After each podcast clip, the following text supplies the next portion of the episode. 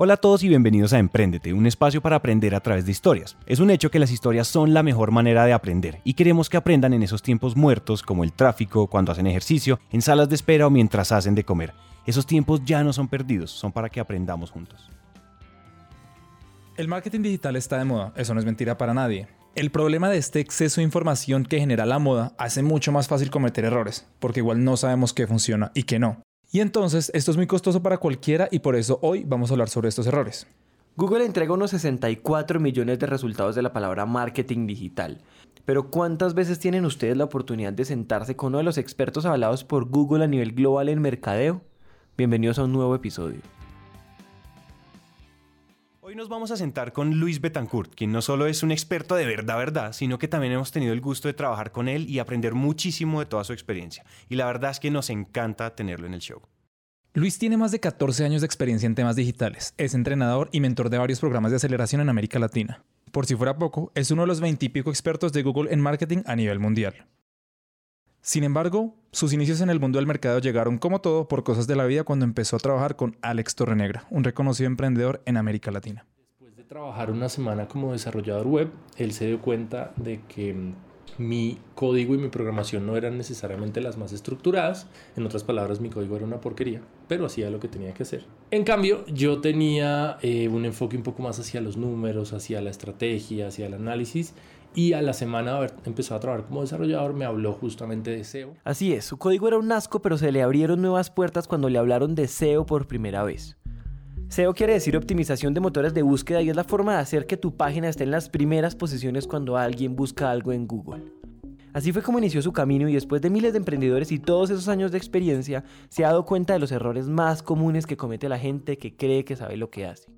En mis estadísticas, que no son realmente muy fundadas, pero en mi observación, yo diría que em, a los empresarios les toca más o menos hacer su sitio web unas tres veces. Solamente hasta la tercera vez llegan a algo en lo que realmente sí van a poder tener resultados y, y una estrategia eh, sólida. Entonces eso significa que la mayoría en las dos primeras veces perdieron su platica. Siento sí a veces que una parte de la oferta se enfoca en, en la parte, llamémoslo romántica del marketing digital y es analiza quién es tu cliente, conócelo, entiende cómo piensa. Definitivamente es importante, pero creo que la gente ya esa partecita la tiene clara y creo que hay una gran, un, gran vacío en el otro frente del tema y es cómo se hace.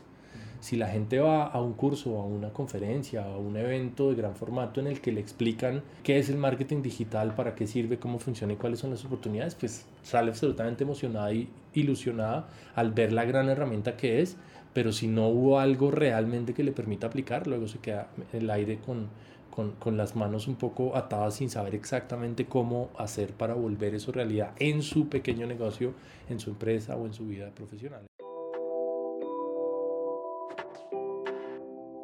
Con el boom de las redes sociales empezamos a creer que hacer mercado digital es nada más abrir una página de Facebook y empezar a publicar contenido ahí. Sin embargo, una buena estrategia de mercadeo no se limita a redes sociales, pero también contempla muchos aspectos que van desde la página web hasta formas de fidelizar a tu audiencia con otros canales digitales. Según Luis, tanto tiempo hablando de redes sociales y contratando community managers hizo que las empresas fueran más conscientes de la importancia de tener canales digitales, además de los análogos. Sin embargo, seguimos cometiendo errores. Ahora sí, vamos a escuchar los 5 errores más comunes que la gente que cree que sabe termina cometiendo. Número 1.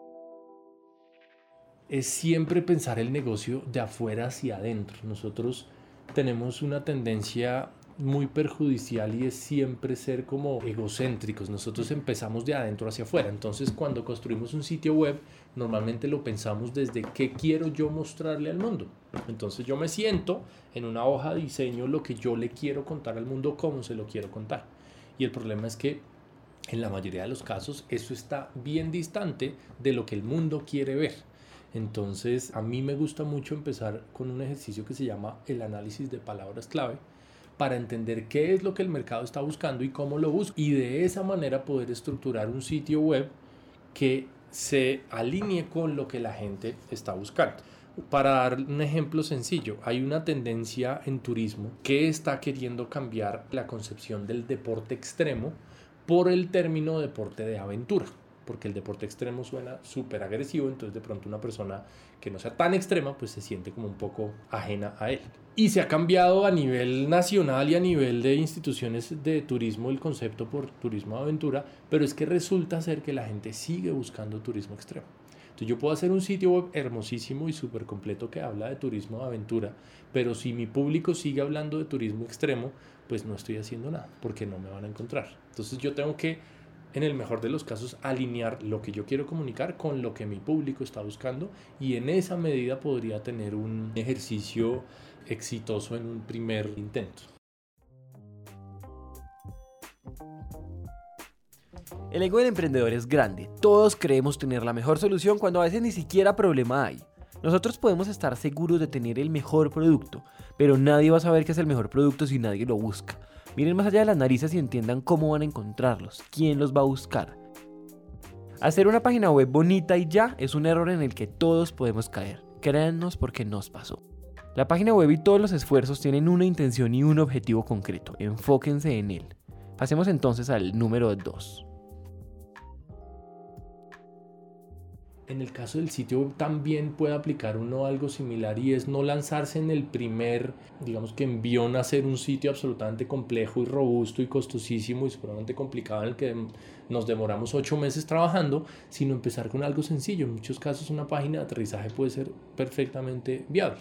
En el ejercicio de mi esposa de terapia de pareja, todo comenzó con una página de aterrizaje que hicimos en tres horas y una campaña de Google AdWords que hicimos en dos horas. Por supuesto, digamos que yo traía ya un bagaje que fue el que le apliqué al ejercicio, pero realmente en una tarde montamos landing y, campaña en Google AdWords y eso hizo que en menos de 24 horas el negocio se empezara a mover, desde la idea hasta la realidad.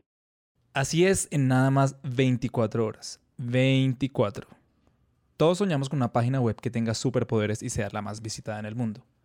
Pero hacer una página web muy elaborada y compleja que se demore meses y meses en estar lista es tóxico, porque no sabemos si vaya a ser lo que necesitamos. Empecemos haciendo pruebas, haciendo un piloto pequeño. Nunca recomiendo metámosle a esto 10 o 15 millones de pesos y luego miramos qué pasó, sino pruebas pequeñas con 100, 200, 300 mil pesos que nos permitan ver cuál fue el efecto y en la medida en la que veamos resultados, ahí sí podemos empezar a invertir en los canales en donde estamos viendo que hay retorno. No hace falta que inviertan millones que no tienen en una página web que puede que no sirva para nada. El consejo de Luis es sabio. Hagan pruebas pequeñas y vayan haciendo modificaciones sobre la marcha. Así como lo hizo Luis con su esposa y su negocio de terapia de parejas. Así igualito lo pueden hacer ustedes. Equivóquense rápido y barato. Ahora bien, ¿cuál creen ustedes que es el número 3? Tal vez yo creo que no medir ahora les decía que es importante la intuición, pero creo que a veces nos vamos al otro lado y es basarnos solamente en la intuición. Y es venir, digamos que eh, justamente un poco esta, esta, esta tradición de cómo se hacían las cosas antes y es de alguna forma como se hacían en el marketing tradicional cuando teníamos un tema de prensa, de televisión, de radio. Allí la medición pues no era muy fácil de hacer todo está basado en unas tablas de audiencias que se hicieron en los 70s y que realmente no tienen mucha cercanía a la realidad.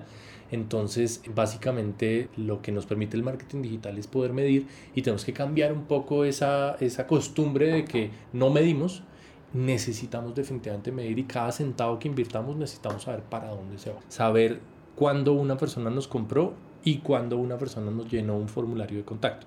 Realmente, más allá de saber cuándo o cuántos lo hicieron. Lo importante del ejercicio es utilizar una herramienta como Google Analytics que nos permita saber por dónde llegar. Que si nosotros estamos difundiendo nuestro contenido en Facebook, nos pueda decir cuántos contactos nos llegaron a través de Facebook. Si estamos compartiendo nuestro contenido en LinkedIn, en Twitter, en Instagram, bueno, dependiendo del caso, eh, que nos permita saber cuántos contactos nos llegaron por Facebook, por LinkedIn, por Facebook, por Instagram y si estamos haciendo campañas en Google AdWords, cuántos contactos nos llegaron por ahí, con el fin de que podamos medir cada uno de los esfuerzos que estamos haciendo. Alguna vez alguien nos dijo que no se puede controlar lo que no se puede medir y es muy cierto.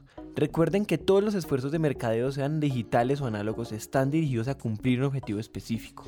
Dos palabras que los harán felices, Google Analytics. Si aún no lo tienen conectado a su sitio web, es momento de hacerlo para no empezar con pie izquierdo. Esta herramienta es poderosísima y Luis es el mejor enseñándola. Visiten su página web para enterarse de sus cursos. Entonces pasemos al siguiente. Número 4. Yo miro elementos como por ejemplo si el sitio web es responsive o no, es decir, si se adapta a dispositivos móviles o no. Hoy en día ya es fundamental que un sitio web se vea bien y se pueda utilizar adecuadamente desde un dispositivo móvil. Para mí eso ya es digamos que una señal de descarte de entrada.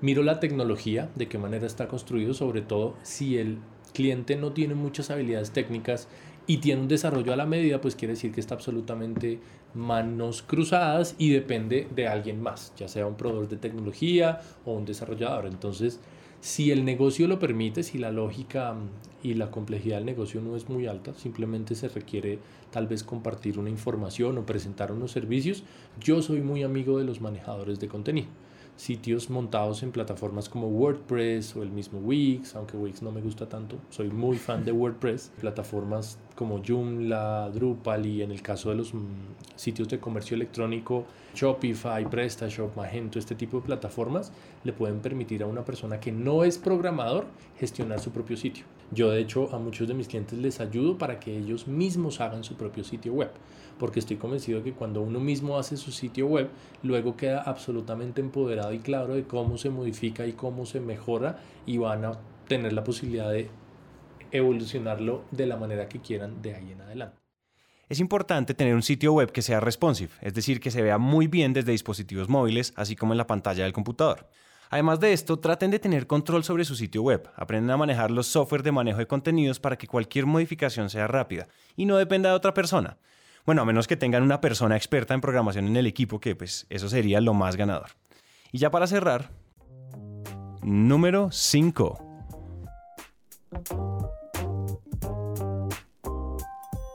Entonces normalmente yo me doy cuenta si hay algo desalineado o si hay un texto que quedó mal. Es súper común, realmente es curioso, pero es súper común encontrar inconsistencias en la comunicación.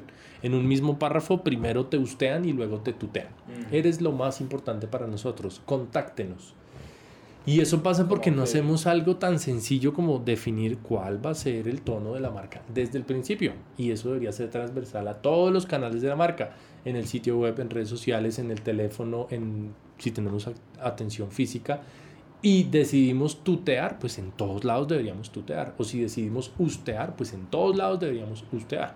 Por supuesto, si somos un buffet de abogados, el tú queda como medio fuera de lugar en estos, digamos que en estas industrias se acostumbra un trato un poco más formal, pero en otros casos seguramente el tú puede generar un sentimiento un poco más de cercanía con el usuario. Entonces, son detallitos que uno va como eh, revisando y observando en los sitios que al final del día son los que hacen que el usuario se sienta a gusto y pueda llegar de la manera más suave posible hasta completar el proceso con una conversión, que es como se le conoce a la acción final, la compra, el contacto, la suscripción, el registro. Eso es normalmente como la idea. Amigos, no olviden que Dios está en los detalles por más insignificantes que sean. Este consejo es el más valioso para que no cometan el error en el que todos hemos caído. Definan un único tono de comunicación para que le impriman personalidad a su empresa. Esto no solo los hará ver muy bien ante el público, pero también generará cercanía con sus potenciales clientes. Por último, el mejor consejo que Luis les puede dar y alejarlos de cometer esos errores es cortico y sustancioso. Los datos son los que te deberían permitir al final tomar la decisión. Si quedaron antojados de más, no se pierdan el episodio en el que este genio del mercadeo les enseñará los 5 pasos para montar una estrategia digital que en verdad funcione. Hasta aquí llega esta historia y nos encanta que hayan llegado hasta el final, porque una persona comprometida con su éxito es una persona comprometida con su educación. Emprendete es una comunidad donde nunca dejamos de aprender y este tiempo que acaban de invertir es un paso más para que su educación se convierta en un hábito. Y recuerden que de cada mil personas que nos escriben nos tomamos un café o hacemos una llamada con por lo menos 100 de ellas, así que dejen la pena y escríbanos por WhatsApp.